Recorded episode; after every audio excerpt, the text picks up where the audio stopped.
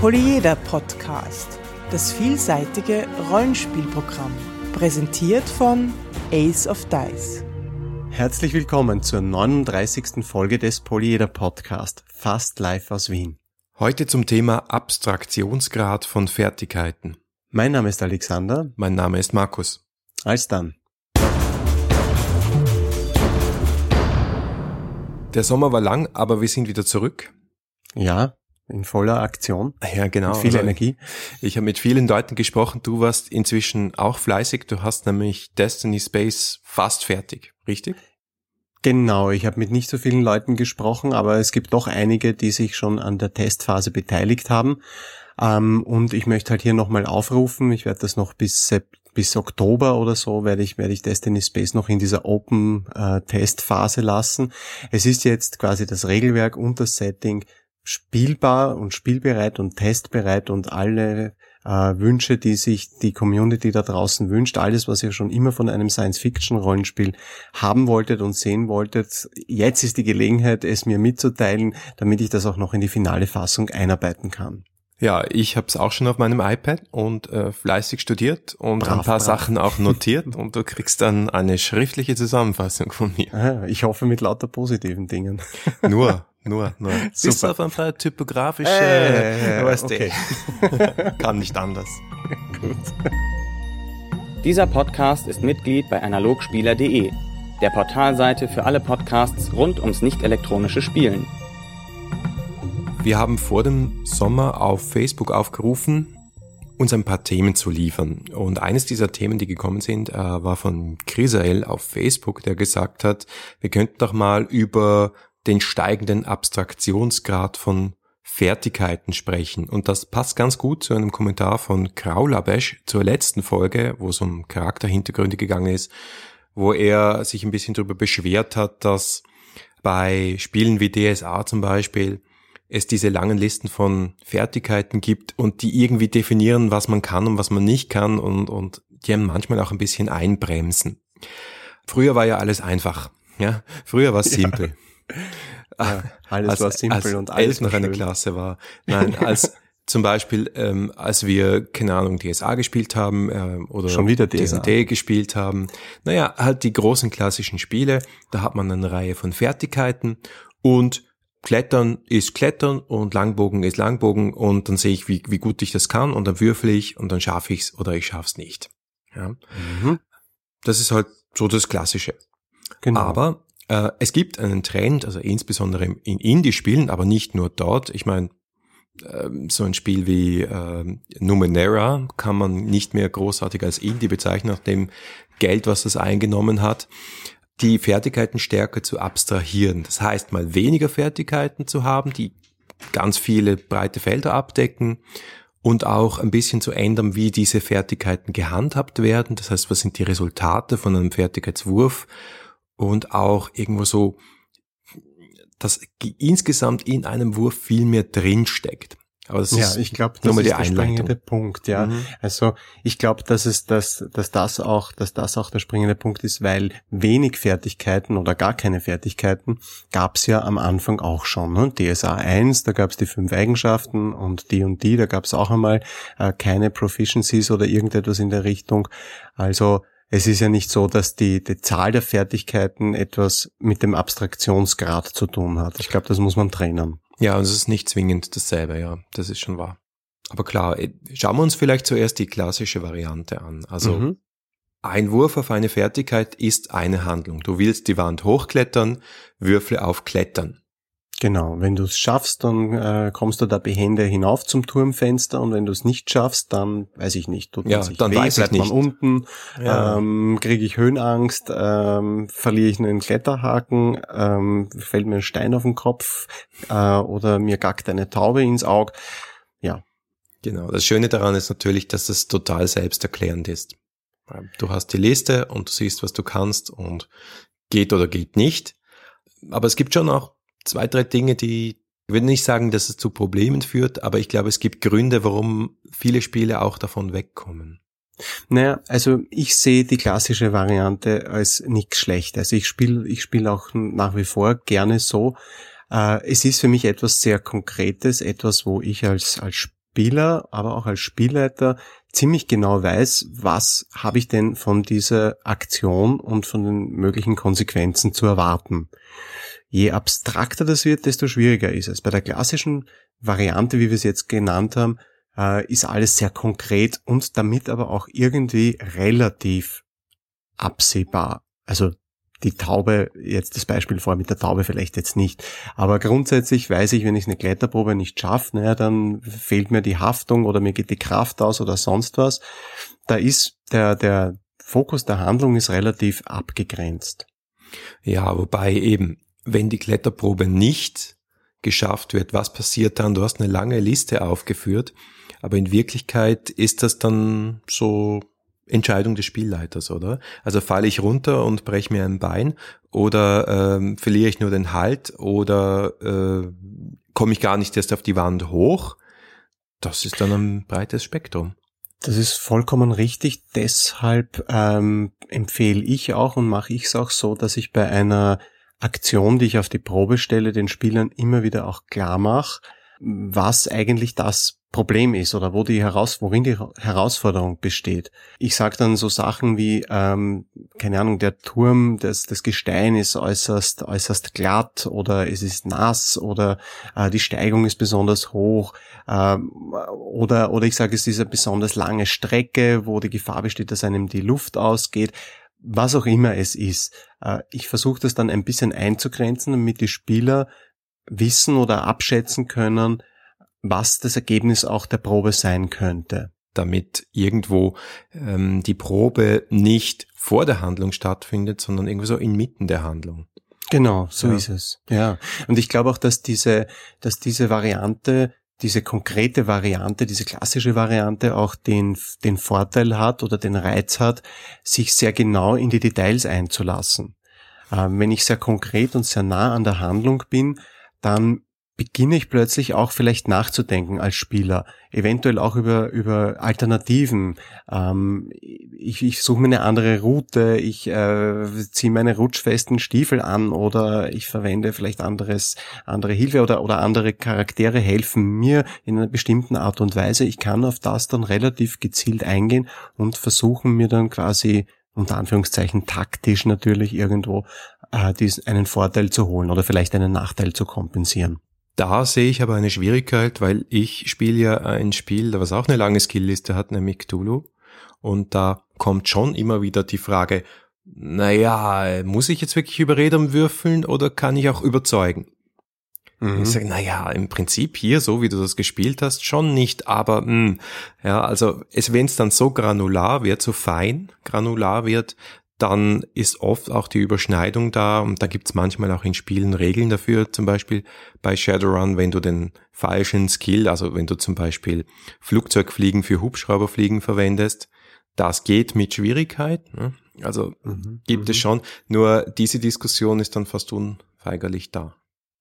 Ja, sicherlich. Also lange Skilllisten haben immer haben zwei Gefahren, nämlich das eine, dass sich äh, die eine oder andere der eine oder andere Skill überschneiden überschneidet und die andere Gefahr ist, äh, dass dann vielleicht doch die eine Akt oder andere Aktion gar nicht in der Skillliste aufscheint, was dann auch blöd ist, weil man muss sich dann irgendwo behelfen, indem man es noch irgendwo unterbringt mit, mit Mühsal oder, oder vielleicht über Attribute laufen lässt, ist alles nicht sonderlich elegant. Aber das, was du gesagt hast, ja, klar, man muss sich, man, es muss irgendwie Regeln geben dafür, was dann, was im Zweifelsfall zieht. Also weil du vorher irgendwie so überreden und überzeugen, das ist wirklich eine Schwierigkeit. Also wenn es zu granular ist, ist es problematisch. Wenn es nur um die Frage geht, feilschen oder überreden, na, da kann man noch sagen, okay, feilschen ist was Spezielleres ist, das zieht einfach. Aber ja, sicherlich, das, das Thema hat man.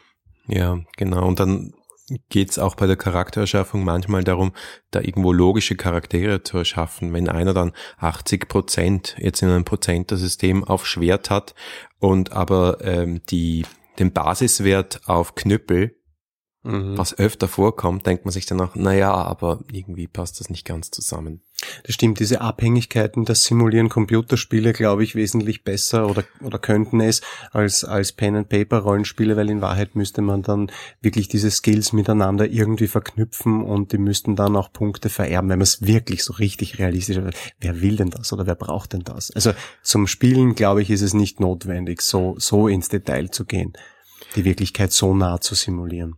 Ja, und ich glaube genau das dachten sich einerseits die frühen Rollenspiele und auch irgendwie so diese Oldschool-Rollenspiele, wo es nur Attribute gab. Und das denken sich auch wieder neuere Rollenspieler, die eher von der Story-Ecke kommen. Weil sie sagen, naja, wir abstrahieren ja sowieso, machen wir doch dieses Skillset kleiner und abstrakter, einfach so, dass es zum Spielen funktioniert und dass es die Handlung am Laufen hält, aber ohne irgendwie Einzelhandlung zu simulieren. Ich glaube, das ist mal so die Grundtendenz, die ich da feststelle. Mhm. Könnte ich mir jetzt nicht unbedingt etwas drunter vorstellen, muss ich gestehen, wenn ich das jetzt so zum ersten Mal höre. Machen wir es an konkreten Beispielen fest. Ähm, an einem konkreten, abstrakten Beispiel. Genau, ein konkreten Beispiel für abstrakte Werte. Nehmen wir die Fate Accelerated Edition. Da ist auch Ach, ich wusste, dass das, ich wusste, dass das ja, kommt. musste, musste kommen. Bei mir ist momentan alles Fate, obwohl ich es immer noch nicht gespielt habe, aber es wird jetzt. Gut, ähm, die sagen ja, Skills brauchen wir gar nicht mehr, wir machen da was anderes und zwar machen wir Approaches. Das heißt, du hast sechs Werte, neben deinen Aspekten, ist eh klar, also die Aspekte äh, definieren den äh, Charakter sehr stark. Wenn du einen Aspekt hast, dicker, fetter Krieger aus dem Norden, dann definiert das deinen Charakter sehr stark, aber du hast im klassischen Fate noch Skills, hier hast du Approaches, das heißt Zugänge.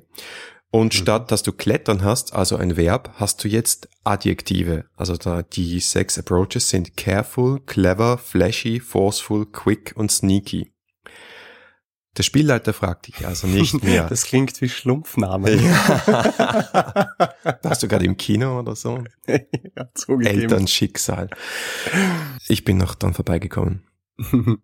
ähm, ja, wo war ich jetzt? Genau. Ja, bei den Schlumpfnamen. Sneaky, Sneaky. Der Spielleiter fragt jetzt nicht mehr, was tust du, sondern wie tust du's? Ja, wie mhm. gehst du's an? Weil grundsätzlich sind ja alle Charaktere bei äh, Fate kompetent, das ist so die Grundannahme.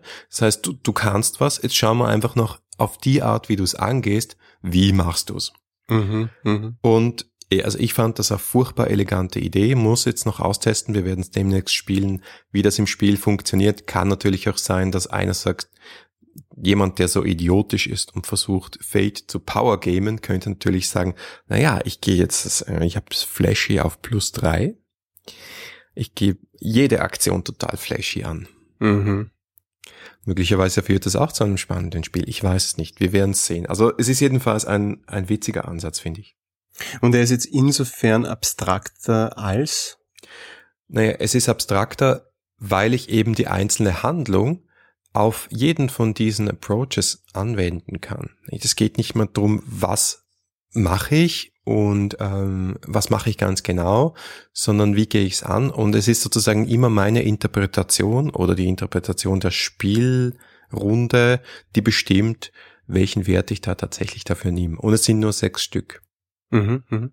Ja, das ist auf jeden Fall wesentlich grob granularer als der, als der Skill-Ansatz und, und geht auch viel stärker in das Erzählerische hinein. Ich glaube, das ist auch ein bisschen der, der, der grundlegende, die grundlegende Ausrichtung, nicht? Erzählerisch, abstrakt, äh, und, und klassisch, äh, simulationistisch wird dann umso konkreter. Ich, es ist vielleicht nicht bei jedem Spiel so, aber ich glaube, so in der, als Grundtendenz gehören diese, diese Eigenschaftspaare bei Rollenspielen meistens zusammen. Das gilt sicher auch für Don't Rest Your Head, das wir ja vor relativ längerer Zeit mal vorgestellt haben. Da gibt's ja überhaupt nur drei Werte für jeden Charakter und die sind total auf der abstrakten Ebene. Ja. Discipline, Madness und Exhaustion, also mhm. Disziplin, Verrücktheit und Erschöpfung. Da ist es ja auch so, dass ein Würfelwurf nicht eine Handlung bestimmt, sondern wirklich den Ausgang einer gesamten Szene.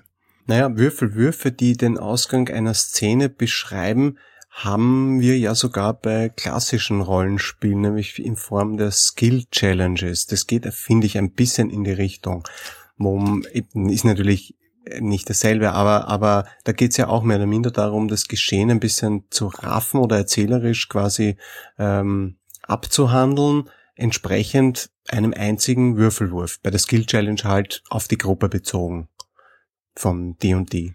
Also ein Beispiel, was ich total extrem finde, ist ähm, das Prinzip der Moves in Apocalypse World und all den ganzen anderen Worlds wie Dungeon World und so weiter, wo man einerseits jeder Charakter eigene Moves hat. Das heißt, die Skill-Liste sozusagen ist bei jedem Charakter, bei jeder Charakterklasse kann man sagen, anders.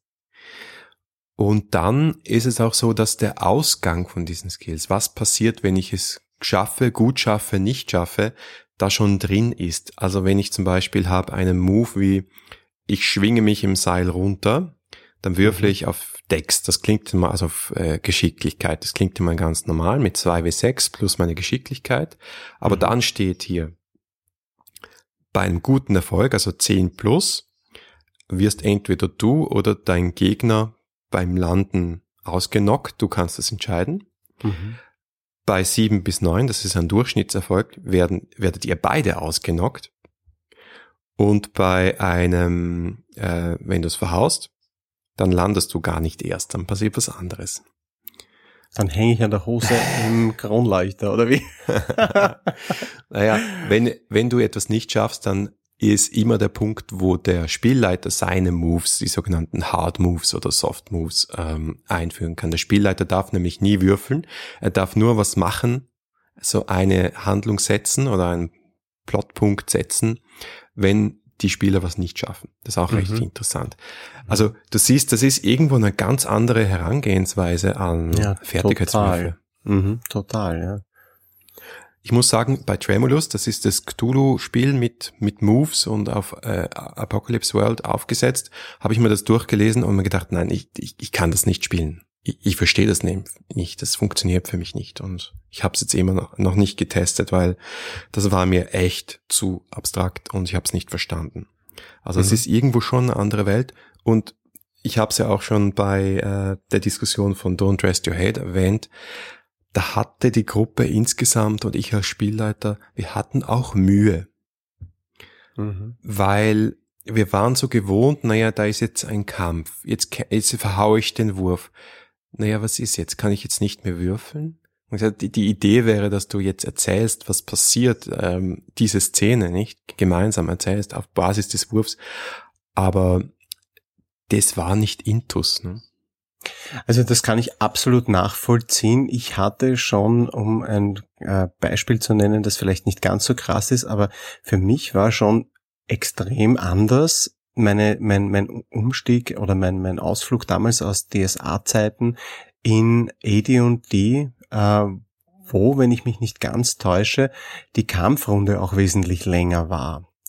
Und alleine mir vorzustellen, was alles in dieser längeren Kampfrunde passiert, war, war eine völlig andere Welt als das doch eher detailliertere äh, DSA mit einer Kampfrunde von zwei Sekunden, wo man ja wirklich quasi jede äh, Armbewegung oder jede Beinbewegung mit einem Wurf abhandelt.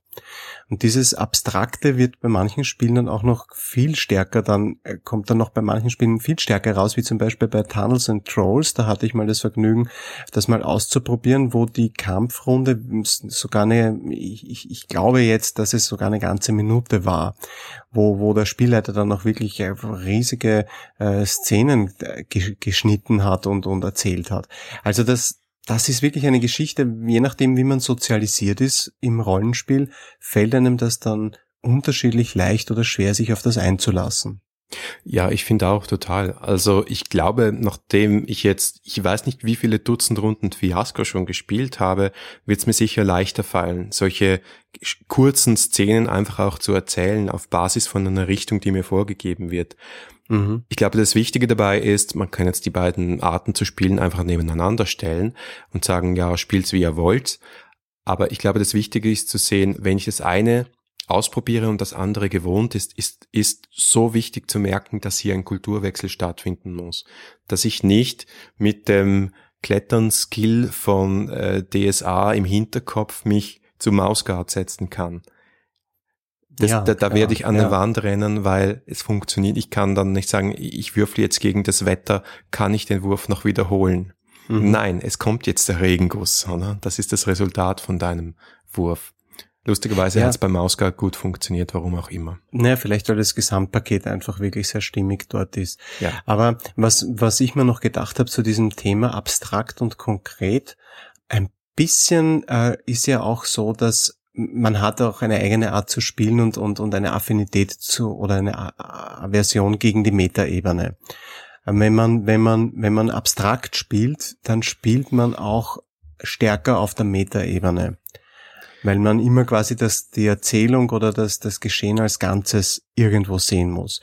Das macht für manche Spieler ein Problem, insbesondere für die, die stark ähm, ähm, wie heißen die, die, die Method Actors, ne? die, die ganz stark in der Rolle drinnen sind, die wollen sich nicht Gedanken drüber machen, an welchem Punkt in der Handlung bin ich, in welcher Handlungseinheit muss ich hier denken. Ähm, äh, die wollen ihre, ihre Handlungen umsetzen können und die Reaktion darauf sehen. Also alles, was irgendwie sehr stark abstrakt ist, ist auch immer stärker auf der Metaebene. Habe ich zumindest das Gefühl, habe ich bisher so beobachtet. Ja, also die Tendenz, gerade wenn man damit anfängt, Story Games zu spielen oder stärker erzählorientierte Spiele, dass man zu viel Metagaming betreibt, das heißt, zu viel über das Spiel spricht, statt das Spiel zu spielen, die ist da. Ich glaube aber, das sind ein bisschen Geburtswehen oder Anfangsschwierigkeiten, weil ich hm, auch gemerkt sein. habe, mhm. gerade beim Fiasko-Spiel, am Anfang reden wir alle noch drüber, uh, was für eine Szene könnte man jetzt machen und dann, und dann irgendwie im, im zweiten Akt und vor allem dann nach dem fünften Spiel im zweiten Akt fließt es einfach nur ganz automatisch, es wird zur zweiten Natur. Mhm. Und ich, ich glaube, den, den Sprung zu machen ist total lohnenswert, weil ich jetzt auch die klassischen Rollenspiele ganz anders, nicht ganz anders angehe, möchte ich sagen, aber ich fühle mich freier zu improvisieren und ich fühle mich freier, mehr Drama hineinzubringen und mehr Persönlichkeit, was ich mich früher eher nicht getraut habe, da bin ich halt nach dem Schema gegangen. Mhm.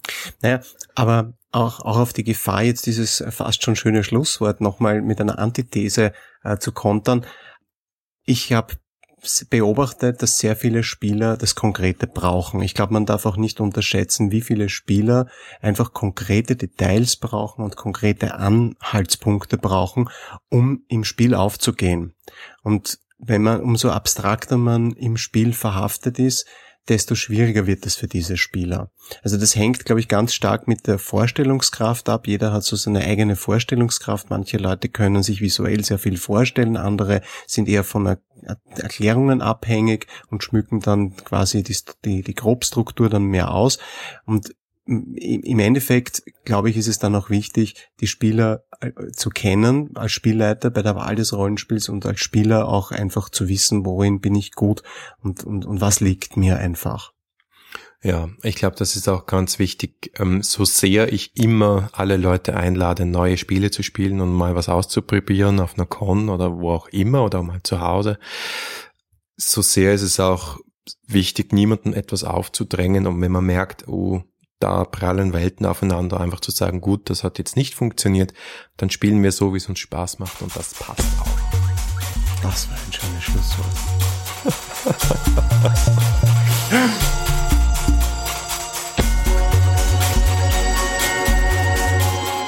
Das war die 39. Folge des Polyeder Podcast. Wir freuen uns auf euer Feedback unter polyeder.aceofdice.com, auf Facebook, auf Twitter, auf Google Plus oder im Blog. Danke fürs Zuhören und bis nächste Woche.